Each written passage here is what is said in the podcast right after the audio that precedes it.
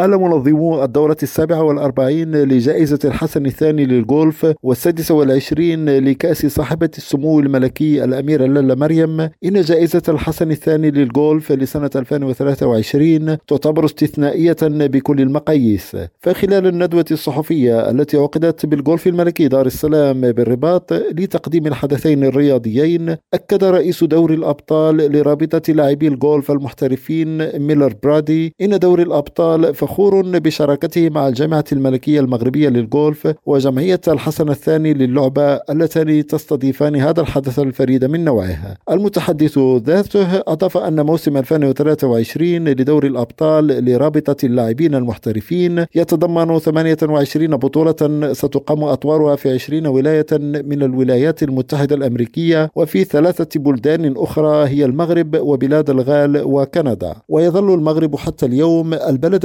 الوحيد الذي احتضن منافسات الرجال والسيدات معا ضمن الدوريات الأوروبية للغولف. رشيد معبودي ريم راديو الدار البيضاء.